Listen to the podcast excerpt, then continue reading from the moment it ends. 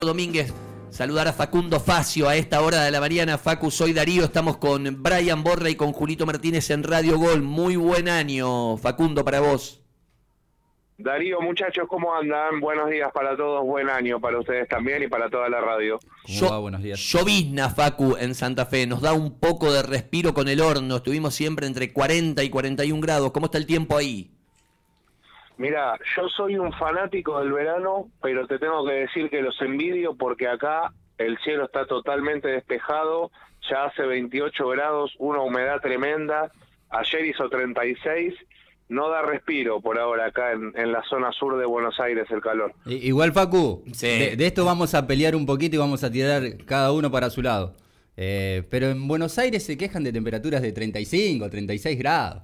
Sí, pero 35 en cemento y vos acá tenés verde y tenés agua. Igual, Facu estuvo en Santa Fe. Sí. Conoció Martínez a Facu. Claro, por eso digo. Y, estuvo chocho acá. Y bueno, Ayer me decía, quiero la playa de Santa Fe por lo menos. Y bueno, si venís y, estamos bien, está, está, bien, digamos. Ahora los días de 42, 3 acá. Y es eh, el extendido sacando hoy esta, esta llovizna, después volvemos al, al horno. Facu, la primera pregunta es, en líneas generales, redes, socios, hincha, eh, mesa chica. ¿Cómo cayó el nombre de Eduardo Rodrigo Domínguez en el mundo rojo? Mira, lo primero que hay que decir es que tanto para el asesor deportivo Daniel Gastón Montenegro como para las dos listas de la oposición en esas elecciones truncas, fallidas, suspendidas que se tenían que haber realizado en diciembre, era un candidato de consenso. No te digo que era el nombre número uno, pero estaba en los dos o tres primeros apellidos a la hora de ir a buscar un técnico. Si yo te tengo que tirar un porcentaje, te digo 70-30 con el pulgar para arriba para Domínguez, a priori. Bien, ¿y competía con quién, Facu? Mira, yo sé que a Montenegro, a pesar de algunas diferencias personales, le gustaba mucho Jorge Almirón y también estaba en carpeta Pedro Troglio.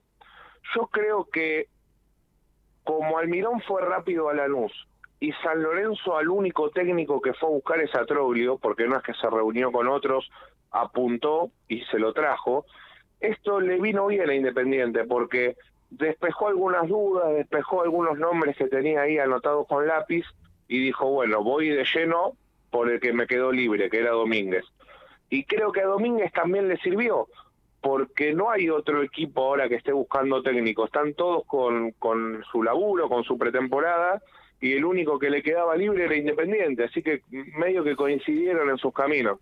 Domínguez acá, eh, cuando dio el apretón de manos con Vignati, con los dirigentes, con Darrá, Fleming, Alonso, lo que estaban, él, eh, porque en ese momento también sonaban talleres, alguna vez hicimos una nota con Fasi y Andrés nos dijo, nos encanta Eduardo Domínguez, pero estaba Alexander Medina, estaba el cacique, él ya les había anticipado que eh, quería dirigir en Buenos Aires para estar cerca de sus hijos.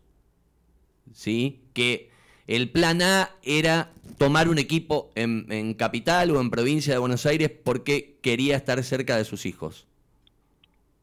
Bueno, sí, es cierto. Yo te dije que no había equipo buscando técnico y justamente está Talleres. Tenés razón, pero bueno, esto era eh, una condición primordial para Domínguez, volver a Buenos Aires, estar cerca de su familia y bueno, le quedó independiente, es la realidad.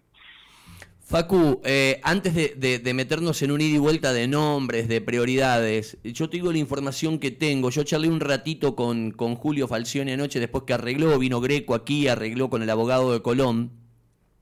Julio anoche estaba en el cumpleaños de su nieta.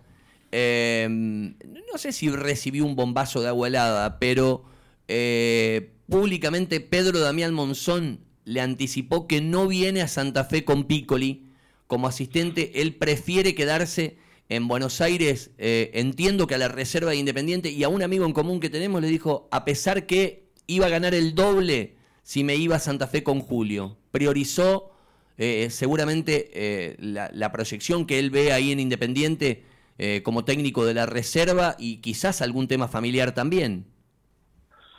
Mira, Darío, el tema Monzón es particular, y, no por decir que es particular lo digo de manera despectiva, ¿eh? sino para, para contar un poco cómo es la cosa.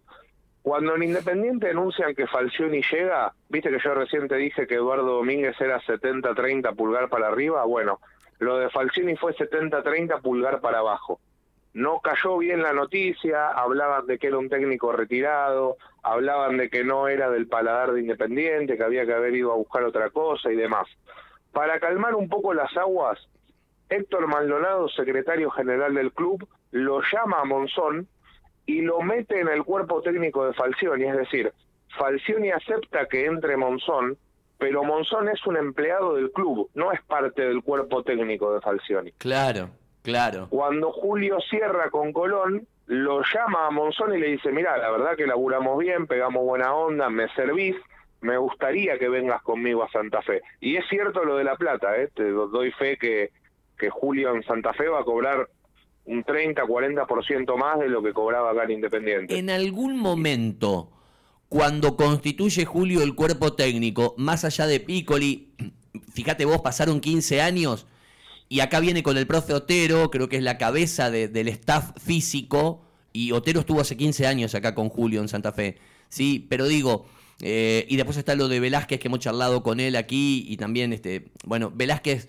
te lo cuento, Facu, forma parte de la leyenda futbolera en Colón porque en un recordado partido de Colón eh, con Chicago, este, cancha llena, se reinauguraba el estadio, es aquella pelota donde lo golpea Miglioni con el gol de Miglioni que queda tendido. Y a partir de ahí siempre Velázquez tiene una relación bárbara con, con, con Colón y con los medios de prensa. Lo que te pregunto es, en algún momento, además de Piccoli, ¿escuchaste en el satélite de Falcioni que hubiera querido sumar a algún otro colaborador como asistente de campo? No, no, no, por lo menos acá en Independiente no. Siempre iba, por ejemplo, a las prácticas Bocini o Montenegro o alguna gloria de Independiente y charlaba de fútbol con él, le recomendaba algo, le daba un consejo, pero de manera formal, por lo menos acá no. Bueno, y después, acá, salvando las distancias con el Bocha, se va a dar algo similar, porque bien sabrás que Colón, antes de designar a Falcioni, designó a Mario Siacua como eh, director deportivo integral y como secretario técnico a Besada. Con lo cual entiendo que lo quieren rodear también a Falcioni. Lo que yo te quiero preguntar, en época de COVID, yo sé que los periodistas hemos podido ver muy pocos entrenamientos, porque no, no, no, no, no, no daba la pandemia, pero yo me equivoco si digo que de pronto el día a día de Falcioni era determinante en elegir la estrategia, eh, de pronto eh, armar el esqueleto táctico, pero yo me imagino que en el trabajo de campo era mucho de Piccoli, de Monzón y, de los profes. Eh, ¿Es así? Es así tal cual lo decís vos. Monzón hizo un laburo muy fuerte con la parte defensiva, pelota parada y demás, y después en el día a día